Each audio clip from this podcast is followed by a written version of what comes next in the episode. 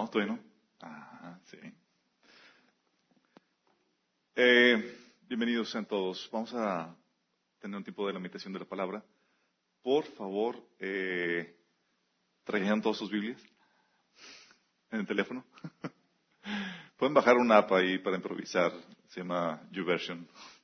Para que tengan la Biblia en la mano. Vamos a ver algunos pasajes. Eh, quiero que comencemos con el pasaje de, se encuentra en Efesios capítulo 3 del 14 al 19. Ok, dice, por esta razón me arrodillo delante del Padre, de quien recibe en nombre toda familia en el cielo y en la tierra. Le pido que, por medio del Espíritu y con el poder que procede de sus gloriosas riquezas, los fortalezca a ustedes en lo íntimo de su ser, para que por fe en Cristo habite en sus corazones. Y pido que, arraigados y cimentados en amor, puedan comprender, junto con todos los santos, cuán ancho y largo y alto y profundo es el amor de Cristo. En fin, que conozcan ese amor que sobrepasa nuestro conocimiento para que sean llenos de la plenitud de Dios. Así comencé con oración. Padre Celestial, Señor, estamos aquí delante de ti. Queremos aprender de ti, Señor. Queremos que renueves nuestro entendimiento. Queremos ser transformados por el poder de tu palabra, Señor. Te pido, Señor, que hables detrás de mí, Señor. Señor, tú puedes cubrir nuestras debilidades, mis debilidades, Señor, y puedes hablar. Pero vamos que salgamos aquí transformados, Señor, por el poder de tu palabra. Toca a las personas que nos sintonizan, Señor, y aquellas que están aquí, Señor, que puedan ser bendecidas con tu palabra, Señor, nombre de Jesús. Amén. Ok, el tema que vamos a hablar hoy en la pequeña meditación es el amor maduro de Dios. ¿Cuántos saben aquí que Dios nos ama? Sí, en teoría lo sabemos. En teoría sabemos que nos ama. Sabemos la teoría muchos de nosotros. Y si no lo sabes, sí, Dios te ama. La problemática aquí es que no estamos muy conscientes de cómo opera ese amor. ¿Y cuántos no hemos pasado por aquí por situaciones donde dices, parece que Dios se olvidó de mí? O parece que realmente no me está amando como, como yo tenía en mente. Aquí Pablo, en este pasaje que acabamos de leer, la oración que tenía por la iglesia era que conozcan este amor que sobrepasa tu entendimiento. Y es aquí donde entramos en materia de cómo expresamos o cómo se expresa este amor de Dios. Nosotros por nuestra parte somos muy maduros en nuestra expresión de amor. La cuestión aquí es, ¿cómo expresas correctamente el amor? ¿Cómo sabes que la expresión que das o que recibes es realmente un acto de amor? ¿Cómo sabes? ¿Te has preguntado eso? La verdad es que es un asunto que la gran mayoría de nosotros tenemos como actos de amor, son actos bien intencionados, pero dañinos. Porque realmente no sabemos cómo expresar el amor de Dios, el amor correctamente. Pensamos que si me amas, cuando queremos que alguien nos ame, pues me van a consentir. O si me amas, me darás o harás lo que yo quiero. O que si amas a alguien, no permitirás que le suceda nada doloroso o incómodo. Son estigmas que tenemos realmente. O simplemente que si amas a alguien le vas a evitar las luchas y las dificultades. La mayoría tenemos ese tipo de pensamiento. Y por causa de eso, tenemos a papás bien intencionados que en su cariño por sus hijos no están dispuestos a verlos y a llorar y por lo tanto no los castigan. Cuando la Biblia dice en Proverbios 13:24 que no corregir al hijo es no quererlo. Amarlo es disciplinarlo. Pero hoy tenemos toda una campaña en boga donde no, no, no los corriges. Habla con ellos. Sí. O tenemos esposos que, lejos de ejercer la autoridad que Dios les ha dado para poder tomar decisiones de acuerdo a la dirección de Dios, terminan haciendo lo que sus esposas desean.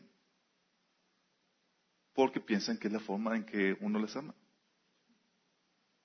O tenemos personas que creen que eh, el amor como que, se expresan a amigos o, hermanos es que si lo amas, debes dejarlo ser. No los trates de cambiar, exhortándolos o amonestándolos, aunque vayan rumbo al infierno. Muy diferente es el amor de Dios al de nosotros, porque Dios lo expresa con sabiduría. Con eso estoy dando a entender que nos solta a nosotros mucha sabiduría. Fíjate lo que dice la palabra en Isaías 55 del 8 al 9. Dice, porque mis pensamientos no son los de ustedes, ni sus caminos son los míos, afirma el Señor. Mis caminos y mis pensamientos son más altos que los de ustedes, más altos que los cielos sobre la tierra. Wow, entonces ¿cómo vamos a entender los caminos de Dios si son tan, tan diferentes a los nuestros? Fíjate lo que dice 2 Corintios 2.16. Dice, ¿quién puede conocer los pensamientos del Señor? Acabamos de ver que son muy diferentes a los nuestros. Dice, ¿quién puede conocer los pensamientos del Señor? ¿Quién sabe lo suficiente para enseñarle? Pero dice aquí, pero nosotros, que hemos recibido el Espíritu, entendemos estas cosas porque tenemos la mente de Cristo. No es algo que esté lejos de nuestro alcance. Dice la Biblia que las cosas que Dios nos ha enseñado, nos ha revelado por medio de su Espíritu. Viene este mismo capítulo de 2 Corintios capítulo 2. Entonces, sí lo puedes entender, pero es un proceso. Por eso dice 1 Corintios 2, eh, versículo 6, dice, en cambio hablamos con sabiduría entre los que han alcanzado madurez, pero no con la sabiduría de este mundo, ni con la de sus gobernantes, los cuales terminan en nada. Entonces sí podemos conocer esta sabiduría de Dios. Sí está a nuestro alcance, pero es un proceso. Y es aquí un proceso que te dice aquí que es rumbo a madurez. E, pero, esta es la cuestión. En lo que llegamos a ese nivel de madurez, si nosotros no entendemos la sabiduría con la que Dios expresa su amor, ¿qué crees que va a pasar? Vas a tener dificultad en recibirlo. El acto bien intencionado de Dios se va, se va a malinterpretar y lo vas a tener como Dios no me quiere. Pasó con Israel. ¿Se acuerdan con Israel? Los que todavía no leen el Antiguo Testamento, les recomiendo que lo lean, van a aprender muchas situaciones y van a aprender un pueblo que dice la Biblia que es eh, dura de cerviz, que en traducido al español es cabezón. Eh, muy similar a nosotros. Entonces vas a entender, te vas a identificar cómo la relación entre alguien así como que está batallando y Dios. Y dices, ah, mira, igual que yo. y vas a entender el trato de Dios para con ellos. Bueno, Israel no era muy diferente a nosotros. Israel, eh, estamos hablando de los, los, descendientes de Abraham. Abraham tuvo a Isaac, Isaac tuvo a Jacob, o también por sobrenombre Israel. Eh, Israel tuvo sus hijos y fueron a Egipto y duraron como esclavos y multiplicaron y duraron como esclavos 400 años. Y entonces llega Dios y los saca de Egipto, rumbo a la tierra prometida. Y Dios hizo milagros, hizo cosas increíbles, mandó las diez plagas, eh, eliminó al ejército que los perseguía de, Faraón, los ahogó en el, mar, abrió el mar en dos, hizo caer pan del cielo, eh, tenían la nube de, fuego, en la, digo, la columna de fuego de noche y la, columna de, nube durante la mañana. Y luego, Dios como que se le pasaban algunas cosas. Porque para ellos, si Dios los dejaba sufrir incomodidades, no los amaba. Y Dios dejó que pasaran tantita sed. Éxodo 17, 3 vas a encontrar eso. Oye, no hay agua. ¿Cuál fue la reacción? Confianza en el amor de Dios por todas las proezas que Dios vio, que ellos vieron. No, dice, no hay agua. Ah, Dios nos quiere matar de sed.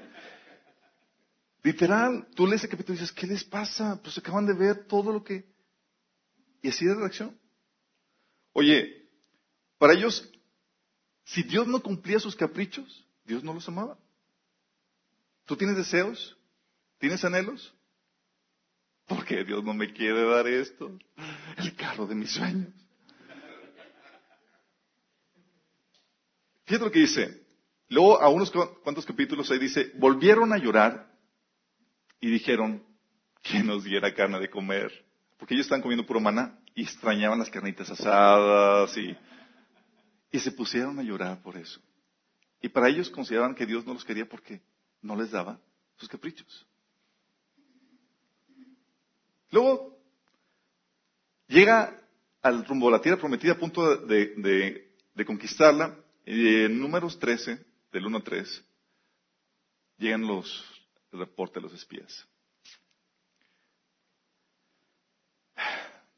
Llegan y dicen, oye, la tierra está genial, pero hay un pequeño problema.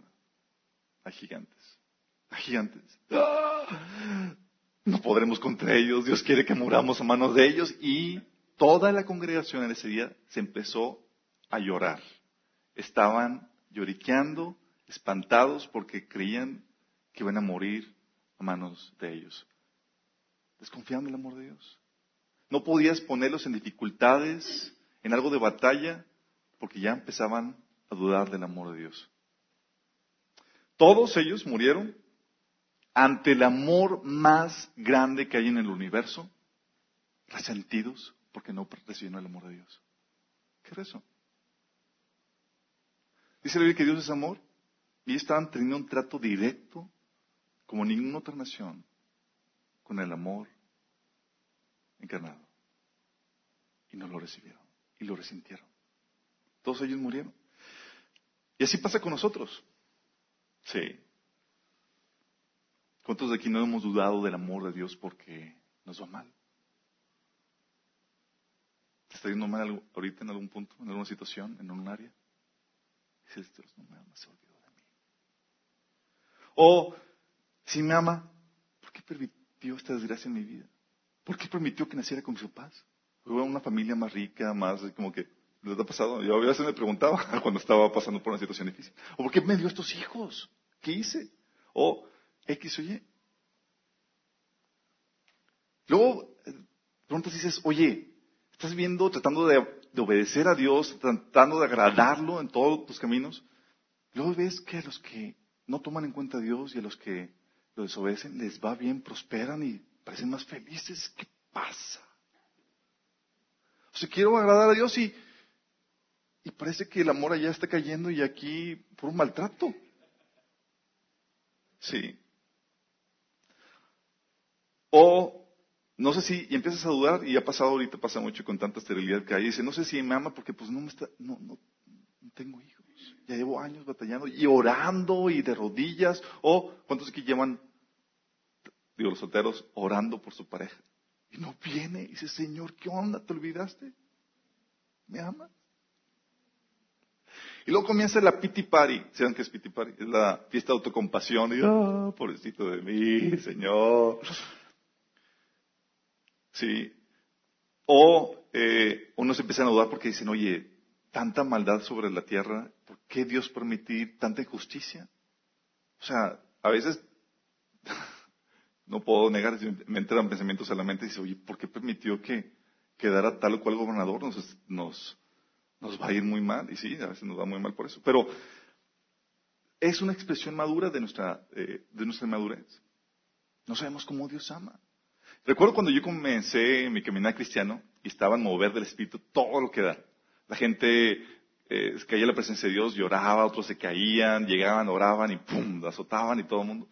Yo, wow. Y sentía la presencia de Dios y bonito, todavía la sientes, obviamente. Pero había manifestaciones más espectaculares. Y recuerdo que eh, hacían el llamado del altar y todos pasaban y estamos llorando y pasaban, lloraban. Y recuerdo que todos caían por el Espíritu a mi diestra y a mi siniestra. Yo era el único parado. Yo, Señor, ¿qué onda? Yo no. La lagrimita de Rami. Señor, no me quiere. Pero es que yo interpretaba mal un pasaje. ¿Se acuerdan? Porque de tal manera amó Dios al mundo que los tumbaba por el Espíritu todos. No. No. La verdad es que Dios da muestras tangibles de su amor. El pueblo de Israel le dejó muestras muy claras, muy obvias, para que no dudaran en tiempos donde pareciera que Dios no los está amando. Dice Deuteronomio 7:8, el Señor los amó y guardó el juramento que hizo a vuestros padres, El Señor os sacó con mano fuerte y os redimió de casa de servidumbre de la mano de Faraón, rey de Egipto. O sea, hizo el milagro tremendo.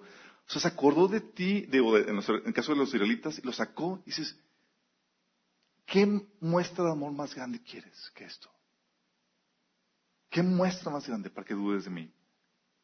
Y en nuestro caso, tenemos Juan 3.16 dice, porque de tal manera amó Dios al mundo que ha dado a su Hijo unigénito para que todo aquel que en Él cree no se pierda, mas tenga vida eterna.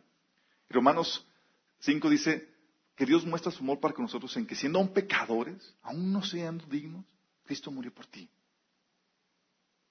¿Qué muestra de amor más clara quieres?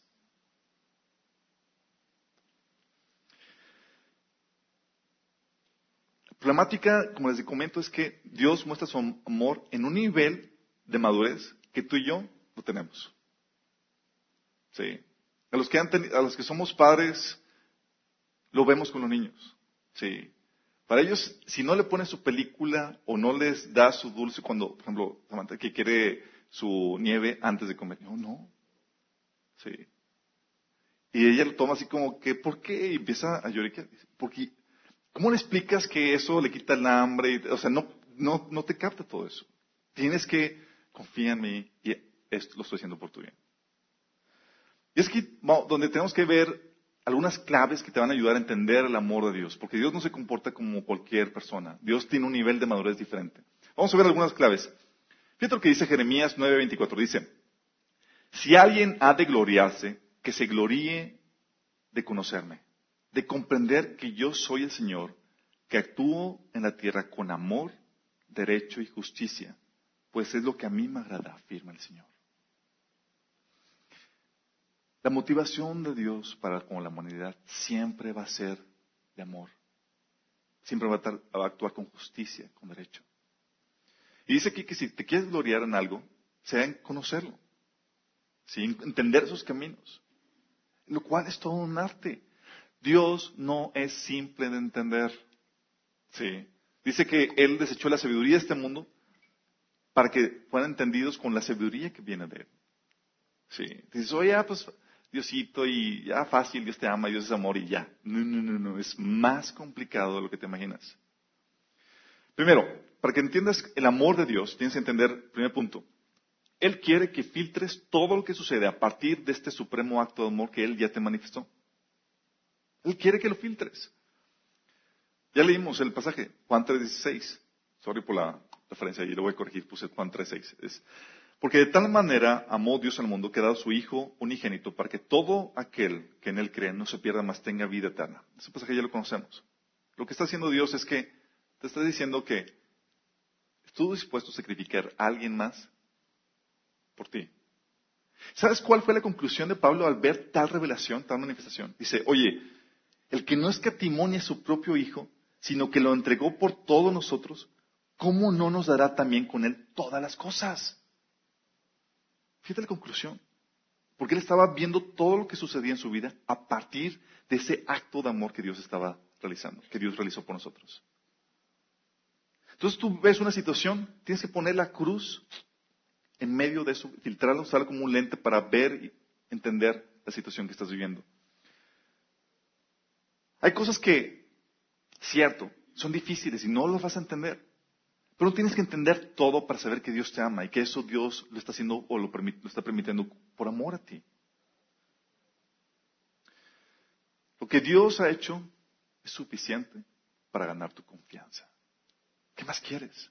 ¿Quieres que vuelva a morir por ti para ganar tu confianza, tu corazón? Para que puedas confiar en el amor que tiene por ti. Segundo punto. Entonces, primero, tienes que filtrar todo lo que sucede a partir de, este acto maravilloso de amor que ha hecho. El segundo punto es, Dios no cede a nuestros caprichos. Dios no cede a nuestra definición de amor. Dios no cede a nuestra inmadurez. Si tú te encuentras ahí llorando en tu cuarto porque piensas que Dios no te ama, porque no permitió o permitió algunas cosas, etcétera, déjame decirte, Dios no, tiene que cambiar nada en lo más mínimo. tú vas a tener que cambiar tu forma de pensar. Para entender la manera en cómo Dios está manifestando su amor en esa situación. Eh, de hecho, hay un caso, hay casos en la Biblia, está el caso de números 8, donde el pueblo de Israel está llorando porque no tiene carne y Dios dice, ya, me tienen hartos, les voy a su carne.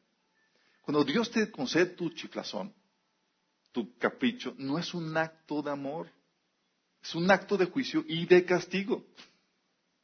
Sí. Les dieron su carne y todos ahí, los que comieron la carnita, se murieron. Dices, ¿qué onda? ¿Por qué? Porque Dios quiere llevarte a madurar.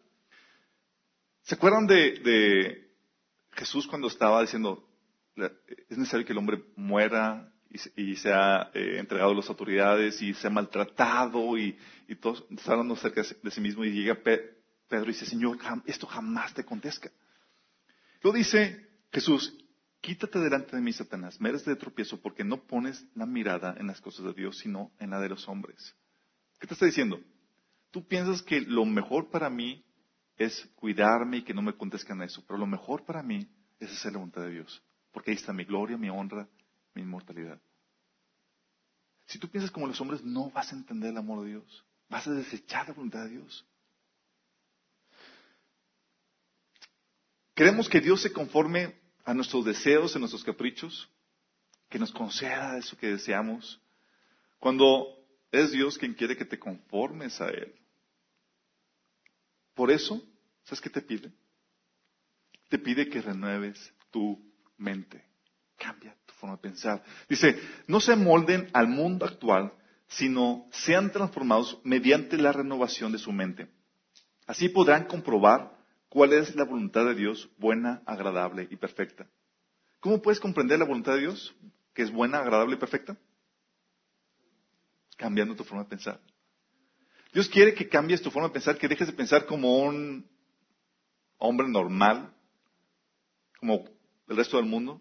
Y Dios quiere que aprendas a pensar como Él piensa.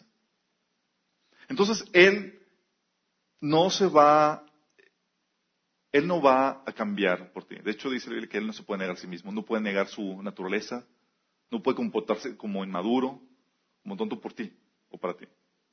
Al contrario, te va a decir, tú te cambias a mi forma, no yo a ti. Sí, a veces queremos hacer manita de puerco a Dios, Señor, si no, no me amas. No puedes chantajear a Dios. No puedes, Dios no puede ser tentado. ¿Verdad? Yo una vez lo quise hacer, quise hacer manita de puerco a Dios. No lo logré. Sí. Algo que Dios eh, Dice la Biblia en 2 Tesalonicenses 2.13 que Él no se puede negar a sí mismo. Y ese, Dios no puede eh, comportarse contrario a su naturaleza. Dios no es así. Dios va a actuar y comportarse de acuerdo al genuino amor. Él es la definición de amor, no tu definición. Segundo punto, tienes que saber que tu salvación está por encima de tu bienestar y placeres temporales. Este es otro, otro criterio que Dios toma en cuenta es que porque me va mal, etcétera. Dice la Biblia, porque ¿qué aprovechará el hombre si ganare todo el mundo y perdiere su alma? Eso te lo pone sencillo. Sí. Y Pablo lo, pone también en Filipenses 3, de 7 al 8. Dice, por cuantas cosas eran para mí ganancia, las he estimado como pérdida por amor de Cristo. Y ciertamente aún estimo todas las cosas como pérdida por la excelencia del conocimiento de Cristo Jesús, mi Señor, por amor del cual he perdido todo y lo tengo por basura para, para ganar a Cristo. What? ¿Cuántos no han venido a los pies de Cristo cuando Dios les quita todo lo que han ganado? Cuando lo consideraban que tenían un matrimonio maravilloso, tenían el negocio perfecto y toda la cosa, Dios de, ah, Dios no me quiere. No, está jalando el tapete para que voltees y vengas a salvación. Porque Dios tiene como prioridad tu salvación más que tu bienestar temporal, más que tu comodidad. Más que tu comodidad, si es y placeres temporales. El otro punto que debes entender es que Dios, para Dios, tu madurez y santidad está por encima de tu comodidad.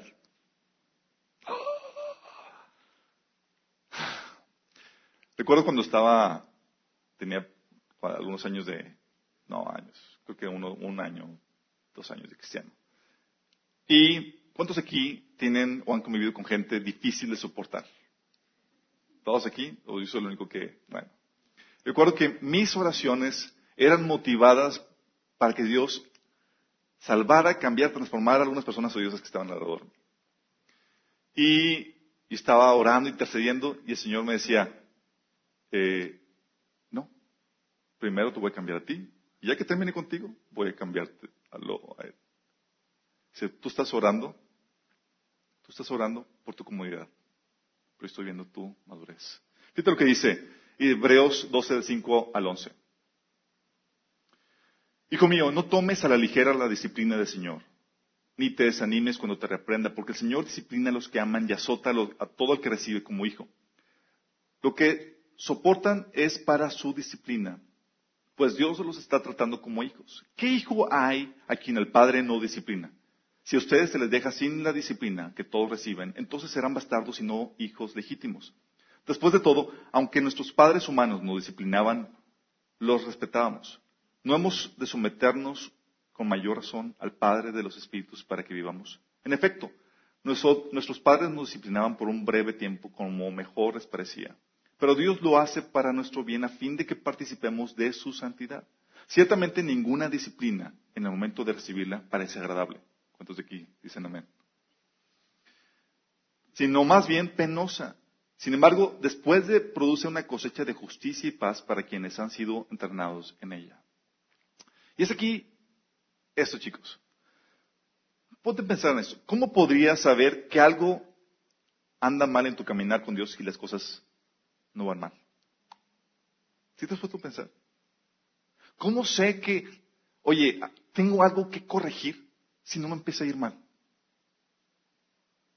Cuando te vas por dificultades, por problemáticas, es Dios diciendo, hey, voltea, hay cosas que cambiar en tu vida. ¿Te en algún punto? Seguramente es Dios, un acto de amor de Dios diciendo, hey, voltea, hay cosas que cambiar. ¿Cómo podrías conocer y corregir las deficiencias de carácter que tienes? ¿Cómo podrías? Dios te va a meter en una situación donde, ouch, es incómodo, ouch, y sale tu verdadero corazón y dices, oh, oh. ¿Cómo podrías? Tienes que tener en cuenta, Dios está más preocupado por tu santidad, por tu madurez, que por tu comodidad. Sí. Él no te va a dejar como un hijo consentido a que hagas lo que tú quieras. Dice, el, el amor de Dios, en su amor Dios está dispuesto a quebrantar nuestro corazón para que no sigamos en el pecado o para que maduremos. Duele, te lo aseguro, duele, saca lágrimas. Pero es un acto de amor. El otro punto es que tienes que entender es que la gloria eterna para Dios es más importante que la temporal. Es decir, para Él el beneficio a largo plazo está por encima del inmediato. Entonces, cuando Dios te permite pasar por situaciones o dificultades por su nombre, Él está pensando en algo que te va a ir mejor, en algo que te va a recompensar y te va a añadir una mayor gloria. Fíjate lo que dice. En Hebreos 11:25 habla de Moisés que dice, escogiendo antes he maltratado con el pueblo de Dios que gozar de los deleites temporales del pecado. O sea, ¿por qué no disfrutar de los deleites? ¿Por qué sacrificar eso? Ah, estoy viendo una gloria eterna mejor. Dice 2 Corintios 4:18, pues los sufrimientos ligeros y efímeros que ahora padecemos producen una gloria eterna que vale muchísimo más que todo sufrimiento. Fíjate cómo le llama. Le llama sufrimientos ligeros y efímeros. no sé ustedes, chicos. para mí, muchos sufrimientos han sido, parecen eternos y parecen así, pesadísimos. Dice, así que no fijemos lo visible, sino lo, invisible, ya que lo que se ve es pasajero, mientras que lo que no se ve es eterno. 2 Corintios 4, 18. ¿Sí te das cuenta cómo ve eso? Para ellos pasar dificultades y eso decía, wow, Dios me está amando tanto que me quiere añadir más gloria.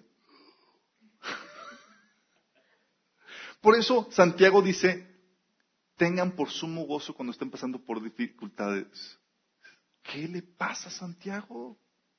Él estaba entendiendo el amor de Dios de la manera como no lo entendemos. Dice, Romanos 2, 7. Vida eterna a los que perseverando en bien hacer buscan gloria, honra, inmortalidad. Luego dice Hebreos 11:35, fíjate lo que dice. Mas otros fueron atormentados, no aceptando el rescate a fin de obtener mejor resurrección. ¿Cómo? ¿Han visto los videos o, cosas ahí que pasan de cómo eran sacrificados y muertos los cristianos primitivos? Aún ahorita están siendo decapitados y pasan cosas horribles. O que eres vituperado y eso. ¿Por qué Dios permite? ¿No lo ama? Sí. Lo ama tanto que permite que pase eso. Porque eso le va, a añadir un peso de gloria mucho mayor. Dice, Hechos 5:41. Así pues, los apóstoles salieron del consejo lleno de gozo por haber sido considerados dignos de sufrir afrenta por causa del nombre de Jesús. Tu sacrificio personal, tu vituperio y tu arduo trabajo. Ah, es que nadie se preocupa por mí y me sacrifico por todo el mundo. Tranquilo. Si Dios te pone en esas situaciones porque te ama tanto que dice, entonces que te va a convenir. A veces lo comparo con el episodio de, nunca han ido así de caminata con sus papás cuando eran niños. Bueno, un episodio donde papá lleva a sus niños de, a, subir la montaña y están, papá, ya, vamos a bajarnos, papá, tengo sed y está sufriendo el cansancio y sufrir la montaña. Pero llegan a la cima y ven el atardecer y lo hermoso del paisaje y dicen, wow, valió la pena. Pero no lo hubieran hecho de otra forma. El papá sabía lo que les convenía. Es aquí donde tienes que discernir cómo se expresa el amor de Dios para poderlo recibir. Si entendieras el amor de Dios, estarías continuamente gozoso, dando gracias por todo, porque su amor te rodea y todo lo que hace y que permite que suceda es para bendecirte. Todo. Todos aquí hemos eh, escuchado el cantito de El amor de Dios. Sí. Más alto que... Sí, ¿se lo han escuchado? Bueno, todo lo hemos visto, dice, tan grande que no te puedes salir de él. Dices, wow. Porque a veces vivo siento que estoy fuera del amor de Dios. Es porque no lo comprendes. Fíjate lo que dice Romanos 2.12. ¿Quieres entender el amor de Dios? ¿Quieres ver cómo te está amando Dios en este momento? ¿Cómo quieres ver? Tienes que renovar tu mente. Ya se lo leí, dice, no se molden al mundo actual, sino sean transformados por medio de la renovación de su mente. Así podrás comprobar cuál es la voluntad de Dios, que es buena, agradable y perfecta. Siento que no me aman. Change your mind. Cambia tu mente. Es que me está yendo tan mal. Es que mi jefe hizo. Es que. Cambia tu mente. A Dios no te la ha salido de control. No es como que, chin, ay, ya se olvidó, hijita. ¿Qué pasó? Ah. No. Dios está en continuo control. Dice que aún el número de tus cabellos está contado. Tengo poquitos, poquitos contados. Sí. Y si soy lampiño, cuenta las pestañas, algo cuenta, hija.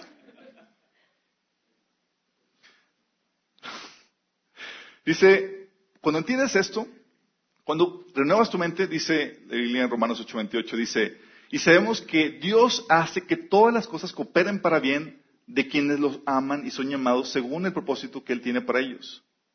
O sea, todo obra para tu bien, todo. Pero a veces siento que no, cambia tu mente. Pero cuando tienes el amor de Dios que no te puedes salir de Él y lo has recibido, lo has aceptado, sabes que todo obra para tu bien, es una verdad eterna. Es que tú no sabes. Me tocó un esposo horrible. Tú no sabes, mi esposa me está haciendo el vida de cuadritos. Tú no sabes, tengo unos hijos que son, o mi jefe.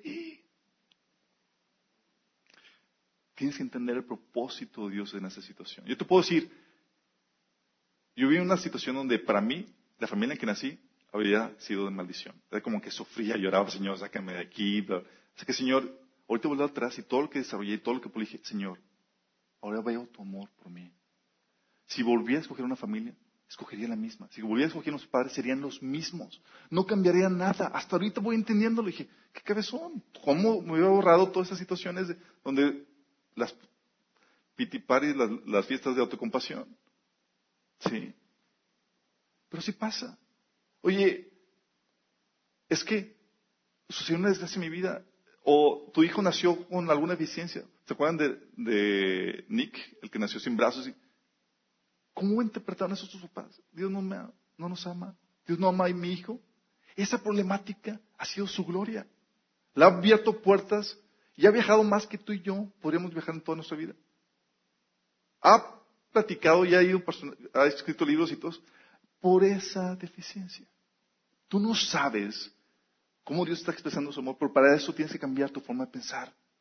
Cuando entiendes eso, dices, wow, cada cosa que me sucede, cada detalle que pasa, el mal esposo, el mal hijo, la mala situación, todo eso, todas esas cosas, son una muestra de amor para mí.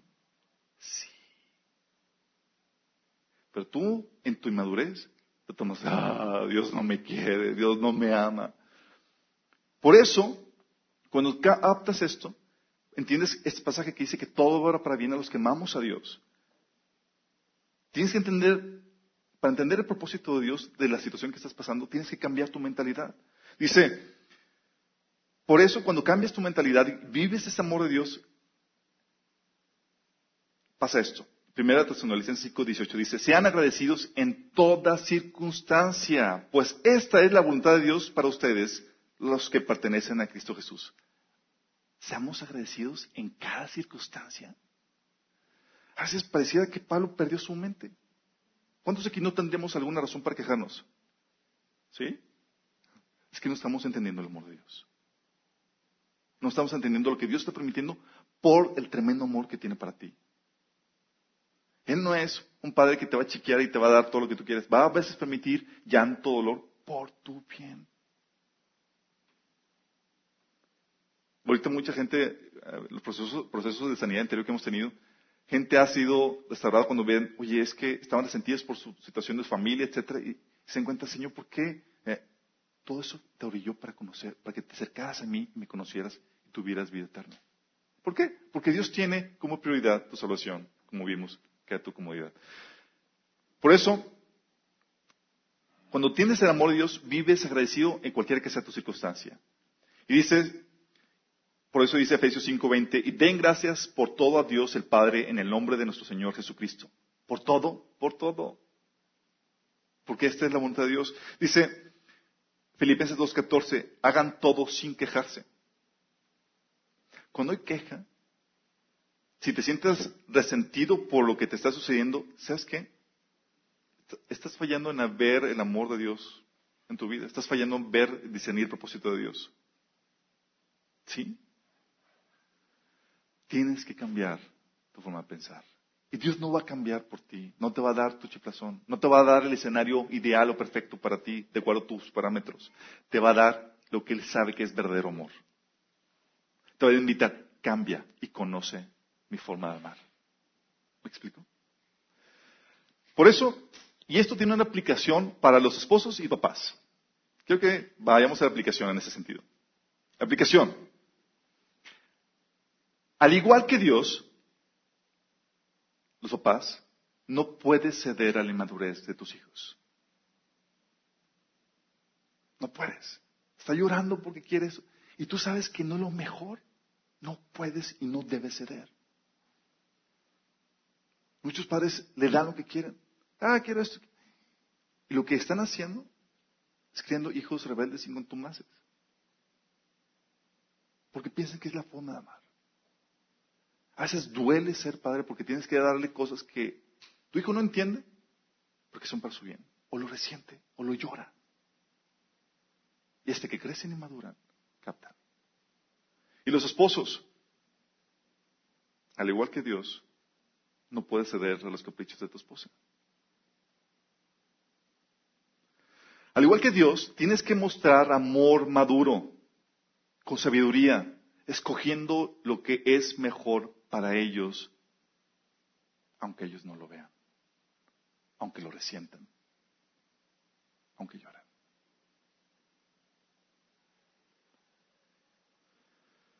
Dices, oye, está genial esto pero todavía no conozco a Dios, todavía no le he entregado mi vida a Cristo. Si todavía no le has entregado tu vida a Cristo, puede ser que estás malinterpretando el amor de Dios. Sí. Por no entender el amor de Dios, o no lo recibimos o lo malinterpretamos. dices, oye, fíjate lo que dice Romanos 2.14. Dice, ¿no te das cuenta lo bondadoso, tolerante y paciente que es Dios para contigo? ¿Acaso no significa nada para ti? ¿No ves que la bondad de Dios es para guiarte a que te arrepientas y abandones tu pecado? Muchas veces, pensamos que por, porque Dios me provee económicamente, me da lo que, lo que tengo, estoy saludable, es el sello de aprobación de Dios para conmigo. Cuando no, no es así. Dios está haciendo, te estoy tratando bien, te estoy mostrando, son muestras de amor, son como rosas que le envió a una admiradora, dice Dios. Porque quiero que voltees y que te entregues tu vida a mí. Si todavía no le has entregado tu vida a Cristo, Dios está diciendo, el acto de amor, las bendiciones que te han rodeado, sí son de parte de Dios, pero son para que te arrepientas y abandones tu pecado. Si no lo has hecho, vamos a terminar con una oración. Vamos a dar la oportunidad también a los que nos sintonizan para que puedas hacer eso. No malinterpretes el amor de Dios. Primer acto para poder recibir todas estas bendiciones es rendirte a su amor. Confiar en Él.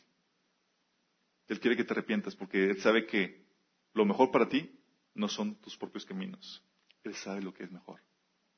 Tienes que depositar tu fe en Él. Si estás dispuesto a hacerlo, si estás dispuesto a arrepentirte, si dices, oye, es que tengo esta cosa que no quiero dejar, no es para ti es para los que están dispuestos a dejar de seguir sus propios caminos.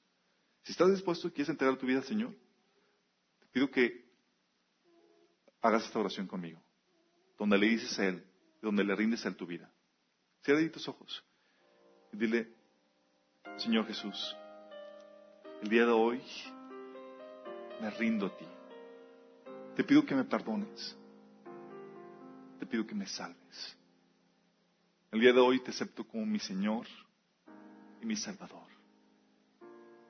Te pido que me des tu Espíritu Santo para caminar en tus caminos y vivir en tu amor. Amén. Si tú hiciste esta oración, te pido que nos contactes por correo por chat. La página de Minas viene una, hoja de contacto. Eh, y al final, si estás aquí, que nos que nos abordes, queremos ayudarte a crecer en tu, en tu vida espiritual. Porque déjame decirte, el amor de Dios no es algo tan simple. Te quieres conocerlo. Hay tantas cosas que Dios tiene para ti. Vas a requerir toda una vida para entenderlo. Queremos ayudarte en eso. Y si tú estás aquí y dices, oye, yo estaba resentido porque hay cosas que han pasado, vamos a pedir al Señor que te ayude a ver, entender cómo Dios está mostrando su amor en esa circunstancia que te está doliendo. Porque si no lo entiendes vas a tener dificultad en recibirlo. Y Dios quiere que cambies tu mentalidad. Para eso necesitas empezar un proceso de discipulado, conocer su palabra. Queremos ayudarte en eso. Pero vamos a orar por ti para que el Señor te dé esa sabiduría. Dice Santiago que el que no tiene sabiduría, que la pida y Dios te la dará. Oramos, vamos a orar por, por ti si estás batallando a entender el propósito de Dios, esa muestra de amor en la situación que estás viviendo. Señor, muchas veces no entendemos, Señor, tu proceder. No sabemos cuáles son tus planes o tus propósitos para la situación que estamos viviendo, Señor. Y hoy te queremos pedir, Padre, que tengas misericordia de nosotros, Señor. Estamos pasando por situaciones que nos duelen, que son dolorosas, Señor, que son difíciles, pero no queremos pasarlas sin entender tu amor, Señor. Te pedimos que nos muestres, que nos des sabiduría para entender cómo se está manifestando tu amor en esta, en circunstancia. ¿Cómo podemos estar agradecidos? ¿Cuál es el propósito, Señor? Para que podamos entender tu amor, recibirlo y darte gracias por esto, Señor. ¿Qué tenemos que cambiar, Señor? ¿Qué quieres hacer con nosotros? Te pedimos que nos lo muestres, Señor. Que nos ayudes a cambiar nuestra forma de pensar. Señor, queremos vivir en tu amor porque sabemos que entendiendo tu amor, Señor. Ahí está el secreto de la plenitud y queremos ser plenos en ti, Señor. Queremos conocer tu amor, Señor. Te lo pedimos en el nombre de Jesús. Chicos, esta es la invitación. Espero que sea de bendición. Permítanme orar por ustedes para despedirlos. Dios tiene planes hermosos para ustedes. Mi oración es que puedan entender, al igual que Pablo, puedan comprender cada detalle, la profundidad del amor de Dios. si realmente lo entendieran, sus caras no pararían de sonreír. Aún en la situación más difícil, entenderían el propósito. Sabían que Dios tiene plan. Porque no se han salido del amor de Dios. Las veces somos cabezones. Y a veces es la única forma, como al hijo que ama, es, mm, tengo que dejarte que te, te topes con la pared para que voltees y puedas venir a mí. Tengo que dejar que pase eso para que entienda las cosas que tienes que cambiar. Es que ustedes comprendan el amor de Dios. Que puedan voltear a Él. Que puedan recibirlo, vivir y andar en su amor. Quiero por ustedes para bendecirlos. Señor, te damos gracias por esta reunión, Señor. Gracias porque te manifestaste, Señor. Padre, hoy te queremos pedir, Padre, que bendiga, Señor, a esta congregación y aún a los que nos sintonizaron, Señor. Te pedimos que el día de hoy podamos ir en paz, Señor, y que podamos meditar en la grandeza, la profundidad, la anchura de tu amor, Señor. Vamos a vivir en él, Señor. Señor, haz lo que sea que sea necesario, Señor, para que podamos ver, admirar, contemplar continuamente tu amor. Que nada en este mundo nos quite, Señor, de esa plenitud que tú nos ofreces gratuitamente. Bendigo, Señor, esta congregación. Los pido en paz, Señor. Que tu Espíritu los llene, Señor. Y que ellos puedan ir y ser luz para más gente, Señor. En nombre de Jesús. Gracias. A los que nos sintonizan, nos vemos el próximo domingo. Gracias.